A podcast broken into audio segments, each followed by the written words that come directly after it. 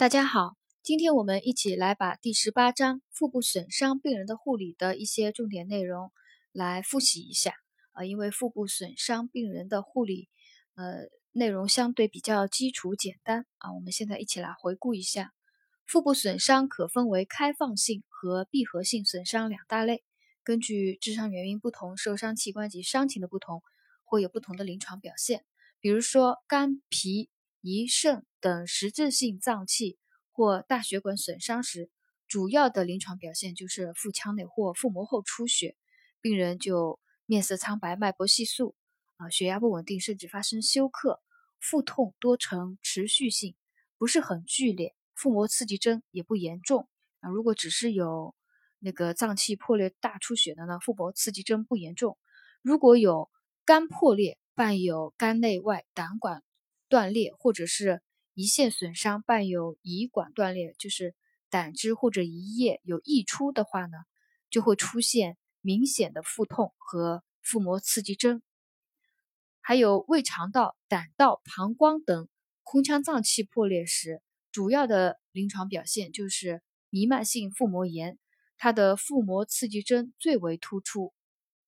病人除了有消化道症状，就是恶心、呕吐。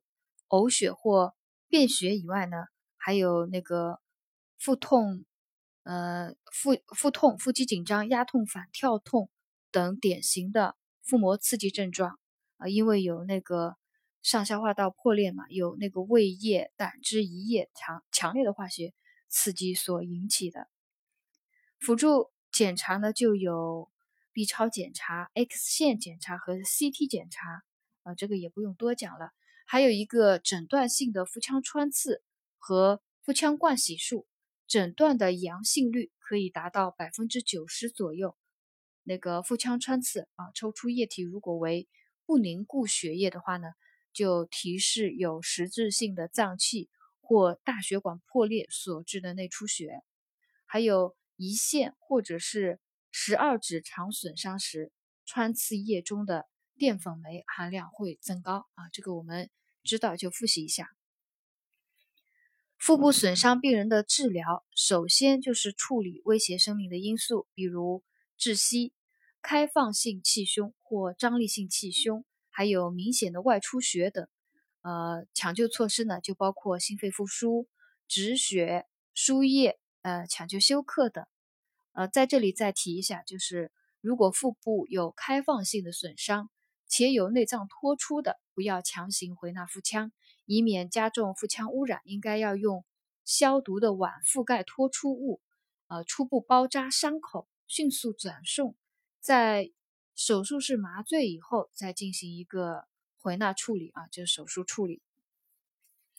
腹部损伤病人的治疗有两个方法，一个就是非手术治疗，还有一个是手术治疗啊，视情况而定。非手术治疗的方法包括：第一个，不要随便搬动伤者，以免加重伤情啊。非手术治疗方法如果有多选题的话，这第一条不随便搬动伤者，以免加重病情，也属于非手术治疗方法之一。第二个就是为避免掩盖病情，不随意注射止痛药。第三个呢，就是积极补充血容量，防治休克。第四个，应用广谱抗生素。预防或治疗可能存在的腹腔内感染。第五个呢，就是禁食啊，不要吃东西，不要饮水。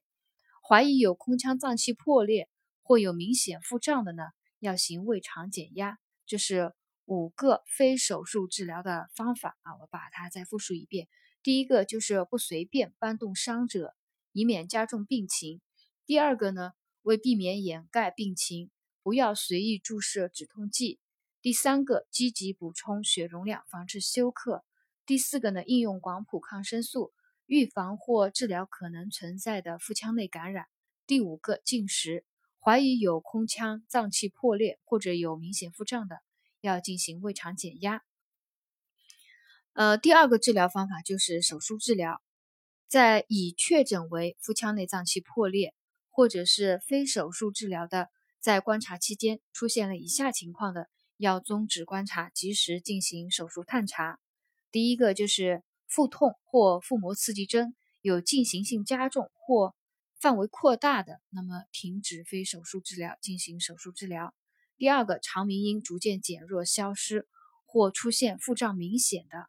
第三个，全身情况有恶化趋势的啊，比如患者出现口渴、烦躁啊，脉率增快，体温及白细胞计数上升啊，可能出现要休克的症症状了。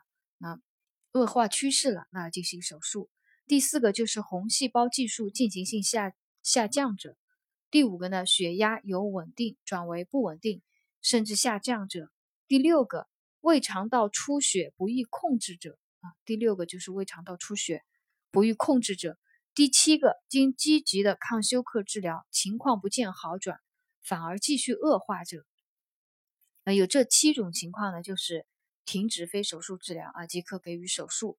再复述一遍，第一个就是腹痛和腹膜刺激征有进行性加重或范围扩大；第二个肠鸣音逐渐减弱消失。或出现腹胀明显。第三，全身情况有恶化趋势，比如患者出现了口渴、烦躁、脉率增快或体温及白细胞计数上升者。第四，红细胞计数进行性下降者。第五，血压由稳定转为不稳定甚至下降者。第六个就是胃肠道出血不易控制。第七呢，经积极的抗休克治疗情况不见好转。反而继续恶化的啊，这七种情况下就手术治疗。第二节常见的实质性脏器损伤，呃，第一个就讲了肝脾破裂啊，这里面的一些知识点呢，我们再来呃回顾一下。有肝脾破裂的主要表现为腹腔内出血和出血性休克。脾破裂的呢，因为有血性的腹膜炎所致的腹膜刺激征呢，多不明显啊，它是。血性腹膜炎所致的腹膜刺激征多不明显，但是肝破裂的话呢，有可能有胆汁进入到腹腔，因此腹痛和腹膜刺激征常较脾破裂更为明显。呃，这是脾破裂和肝破裂临床表现上的一个鉴别诊断啊，有一个区别。脾破裂的，因为它只是血性腹膜炎啊，腹膜刺激征多不明显。而肝破裂可能有胆汁进入到腹腔，就会有那个较强的腹膜刺激征啊，比较典型的腹膜刺激征。肝破裂以后，还有血液啊，有时会通过那个胆管进入十二指肠，病人会出现黑便或者呕血啊。肝破裂，呃，有可能会出现黑便和呕血啊，不一定是上消化。像上消化道出血、呕血和黑便，不一定是上消化道出血，也有可能是肝破裂以后血液从胆管进入了十二指肠引起的黑便或者是呕血。那在这里就有一道单选题，就是 B 超检查是诊断肝脾破裂的首选方法啊。B 超检查是诊断肝脾破裂的首选方法。呃，如果答案里面还有 CT 啊，就怕有有的人。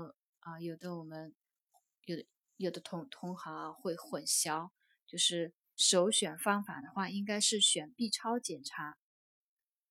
呃，肝破裂的还是以手术治疗为主。手术治疗的原则就是彻底的清创止血，消除胆汁溢漏和建立通畅的引流。这是第二节肝脾破裂的一些内容啊，它也比较简短。